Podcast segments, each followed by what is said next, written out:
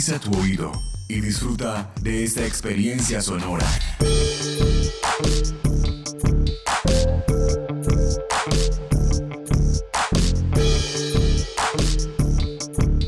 Este es un podcast UN Radio.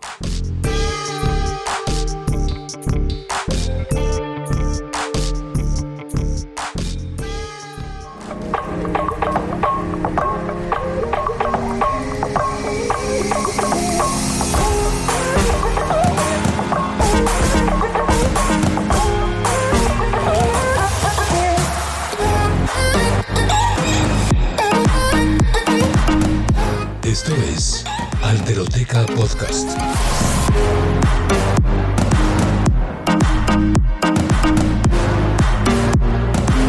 Voces que hacen y deshacen la diferencia.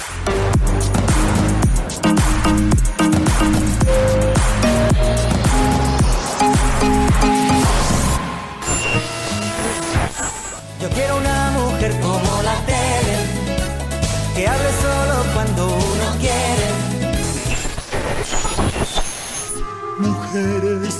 Oh mujeres tan divinas, no queda otro camino que adorarla. Quiero matarla. A punta de navaja, besándola una vez más. Hoy me llevo a esa mujer, o te la cambio por dos de veinte. A veces es necesario decir ese tipo de cosas para que sepa el otro que eres una mujer, que eres una mujer que sigue despertando deseo, o necesitas escuchártelo para creértelo, o realmente eres consciente de qué es tu cuerpo y cuál es tu cuerpo, y de esa interacción que tienes con otros.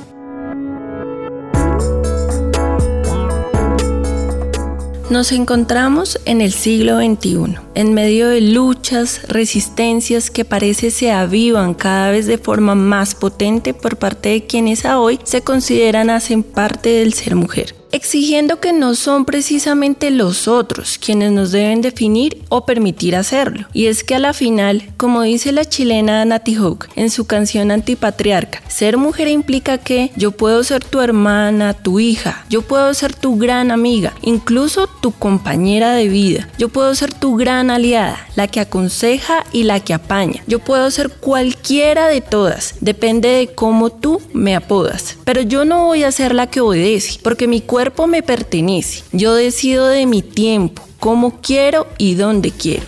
Independiente yo nací, independiente decidí. Yo no camino detrás de ti, yo camino de la para ti. Tú no me vas a humillar, tú no me vas a gritar. Tú no me vas a someter, tú no me vas a golpear. Tú no me vas a denigrar, tú no me vas a obligar. Tú no me vas a silenciar. Cuando se decide, se desea y se siente ser mujer, es posible encontrarnos con diferentes personas que desde allí tienen historias que contar y queremos escuchar, como las tres mujeres que desde tres lugares diversos hoy nos narran sus experiencias. Ellas son Lorena Duarte, administradora de empresas y actriz, quien estudia la maestría de teatro y artes vivas y que se reconoce como una mujer que deconstruye las identidades de género. Andrea del Pilar Moreno. Es una persona con discapacidad cognitiva que se presenta a sí misma como una mujer valiente y capaz. Y Fanny Lucía Lozada se reconoce como una mujer ciega, magistra en discapacidad e inclusión social, cofundadora de la Fundación Avanza y parte de la Red Distrital de Mujeres Ciegas. Tú me vas a humillar, tú me vas a. Tú me vas a someter, tú no me vas a golpear. Tú no me vas a me obligar. Tú no me vas a silenciar, tú no me vas a callar. No sumisa ni obediente, mujer fuerte, independiente.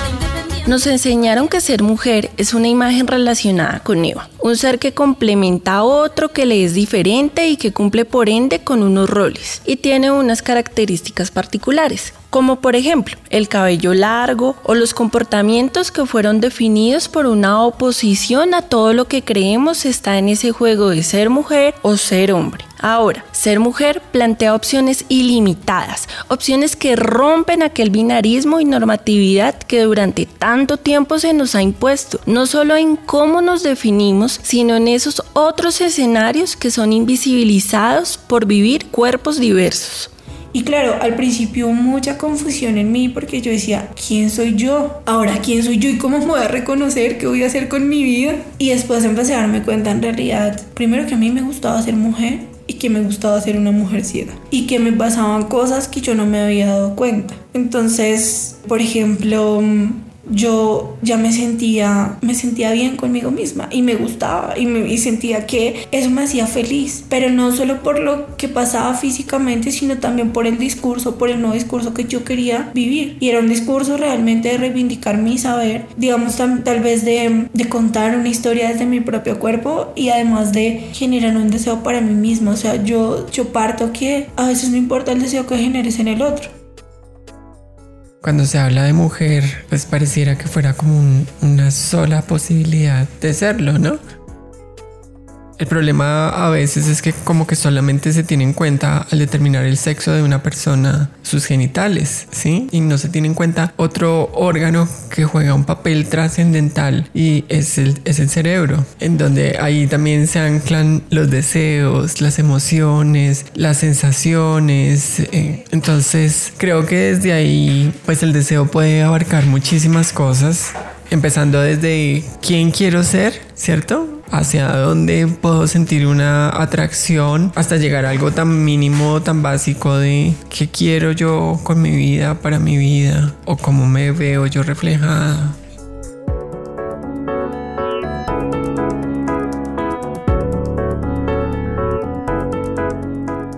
Sí, hay una, hay una diferencia grande. ¿Por qué? Porque uno en mujer es más como, digamos, más es como más palpable, ¿sí? Y la mujer es más susceptible, cambio el hombre es más fuerte, como más para ese tipo de cosas. Eh, una mujer podía ser que, que se casara con la, con la pareja. Cambio el hombre es como difícil de que sí o no, es como complejo ahí. Sí, digamos, es un ejemplo, ¿no? Soy artesano de tu lado más humano y el comandante de tu parte de adelante. Soy inocente. Yo sé que mi cariño te hace falta, porque quieras o no, yo soy tu dueño.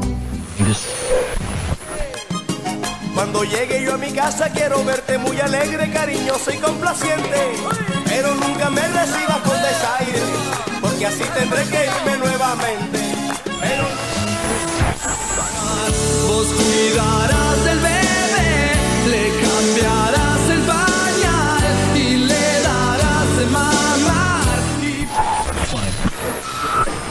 Cuando yo nací y los médicos le dijeron a mamá que yo iba a ser una mujer ciega, pasaron cosas como que le decían, téngala encerrada en la casa, dele de comer, no sé qué. O sea, usted téngala como una mascota que ya. Y eso les pasa y nos pasa mucho a las mujeres ciegas. A los hombres no tanto, porque hay un tema, porque obviamente eh, el, toda la construcción social hacia quienes somos las mujeres, pues sin duda alguna también viene y repercute en nosotras, pero mm, con los hombres no pasan ese tipo de cosas.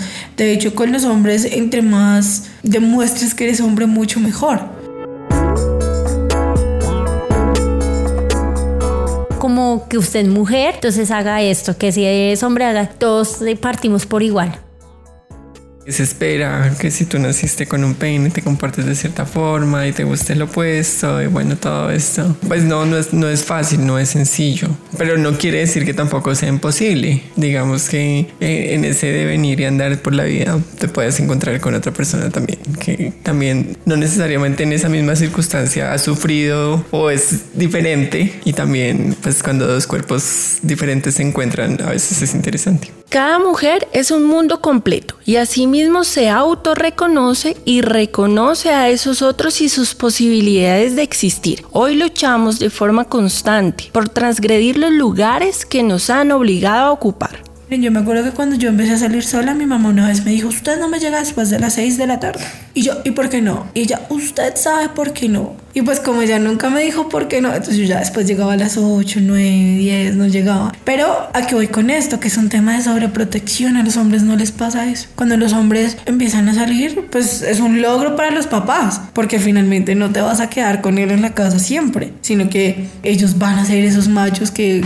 que tal vez cuando ellos supieron que iban a ser ciegos, pensaron que no lo iban a lograr. Pero cuando los hombres empiezan a hacer ese tipo de cosas, o sea, ya es como un alivio para sus padres, sus madres y demás. Para nosotras no, para nosotras no pasa ese tipo de cosas. De hecho, todavía hay escenarios donde uno se pensaría y tiene que justificar su presencia y su existencia. Las mujeres ciegas nos pasa mucho. Es que si tú vas a un bar, a una discoteca, o sea, donde quieras ir, todo el mundo todavía te mira raro. Y es verdad, o sea, como que la gente te mira extraño y, y uno pensaría que eso no pasa y sí, eso todavía pasa.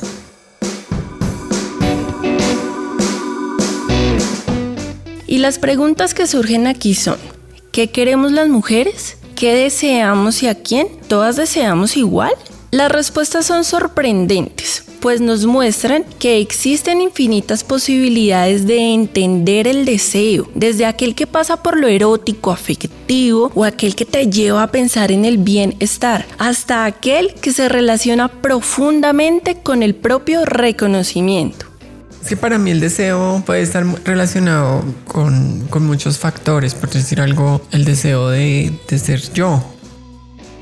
Yo lo relaciono mucho con lo que a mí me da felicidad, con lo que a mí me genera placer, con lo que me siento cómoda, con lo que me siento tranquila, con lo que me da libertad, me permite ser yo, y por lo cual no tengo que cruzar ni por una obligación, ni por una explicación, ni por eh, rendirle cuentas a un sistema, sino lo que a mí me hace sentir bien conmigo misma. Y creo que esa ha sido una lucha y una búsqueda constante.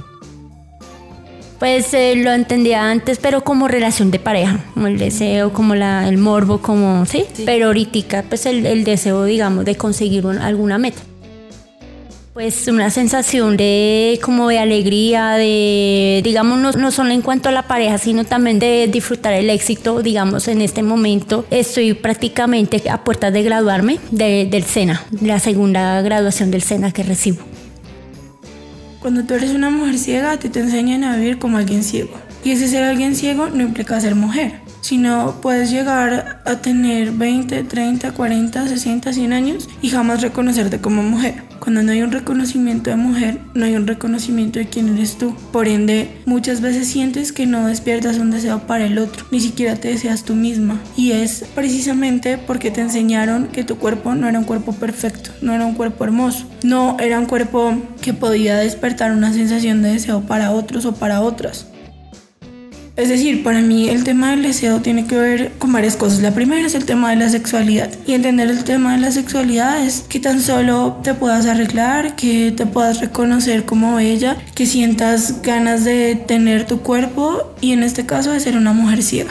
Y es que reconocerse y sentirse como mujer pareciera no ser suficiente. Aún hoy las mujeres somos juzgadas y nos enfrentamos a múltiples luchas solo por el hecho de definirnos fuera del límite del sexo y del género, de la heteronorma y por resistir a esas ideas de un cuerpo ideal que acompaña el ser mujer. Cuando tú estás en el colegio y pasas por ese ser mujer adolescente que tiene ganas de salir a fiestas, que tiene ganas de tener novios, que tiene ganas de vivir, es una categoría que te niegan, es una categoría que no existe para ti.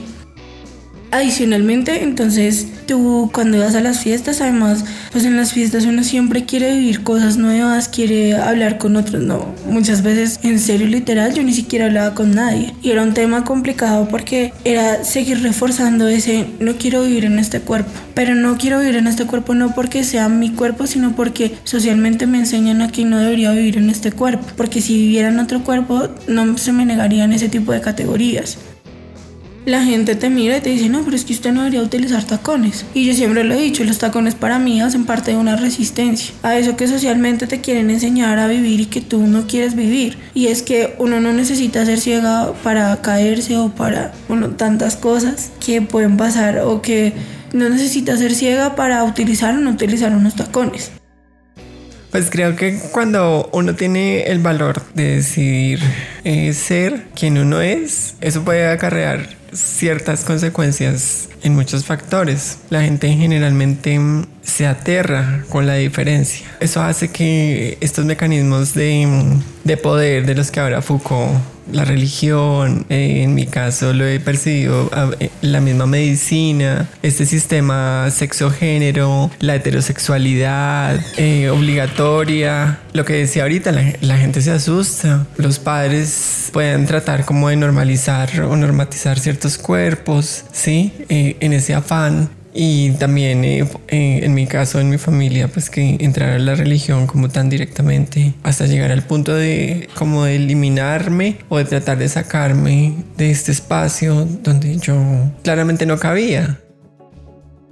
Si uno piensa, ¿será que es egoísmo? O por otro lado, pienso que los derechos individuales pues, son completamente innegociables. Es, tu derecho a, ser tú. Y eso sabemos que a algunas personas les ha costado hasta la vida. Y uno dice, bueno, pues realmente no tuve que doblegarme, no tuve que ser lo que no quería ser y puedo disfrutar completamente de lo que yo he construido. Entonces eh, eso me da también esa tranquilidad.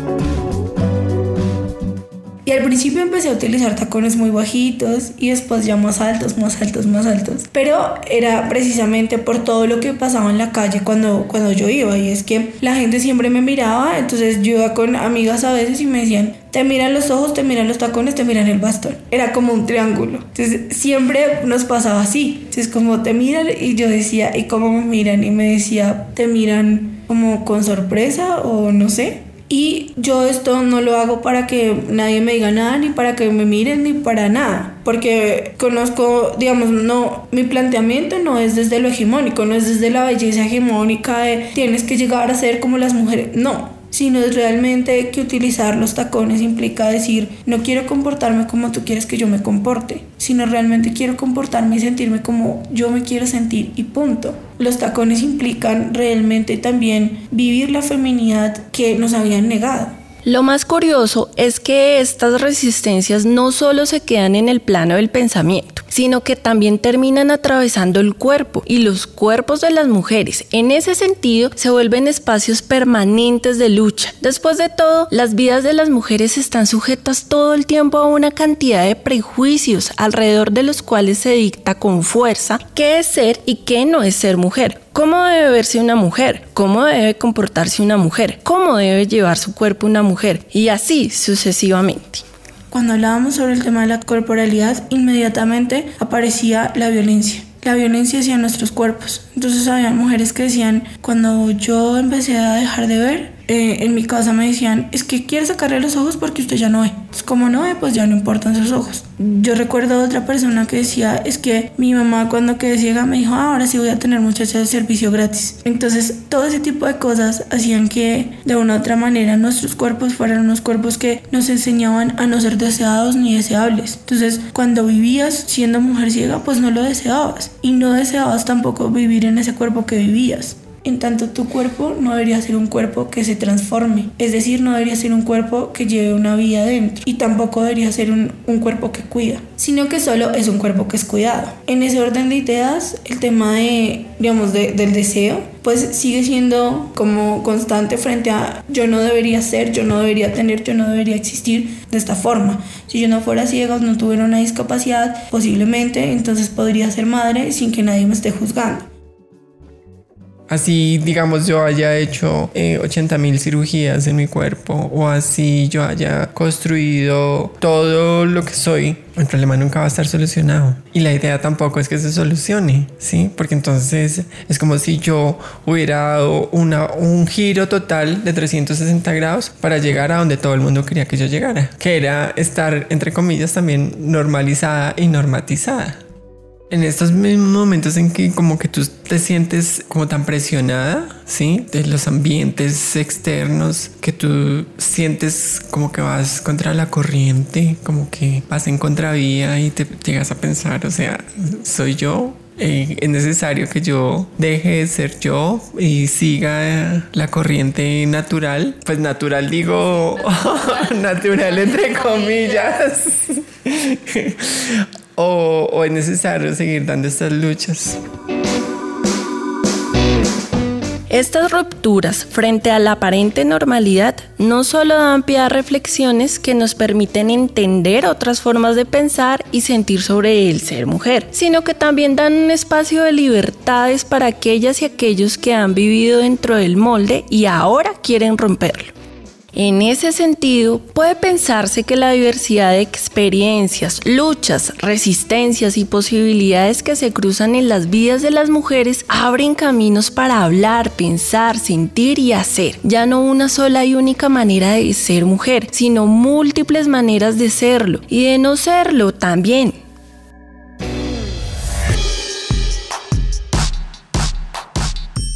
Nos pueden encontrar en todas las redes sociales como arroba alteroteca podcast o contactarnos a través de nuestro correo electrónico alterotecapodcast.gmail.com. En este episodio los acompañó Connie Guevara, la producción corrió por cuenta de Edgar Huasca. Este podcast fue grabado con el auspicio del programa de gestión de proyectos de la Universidad Nacional de Colombia en coproducción con UN Radio.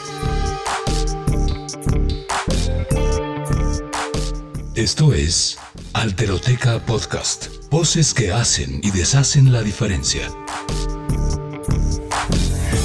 Este y otros podcasts en nuestro sitio web unradio.unal.edu.co.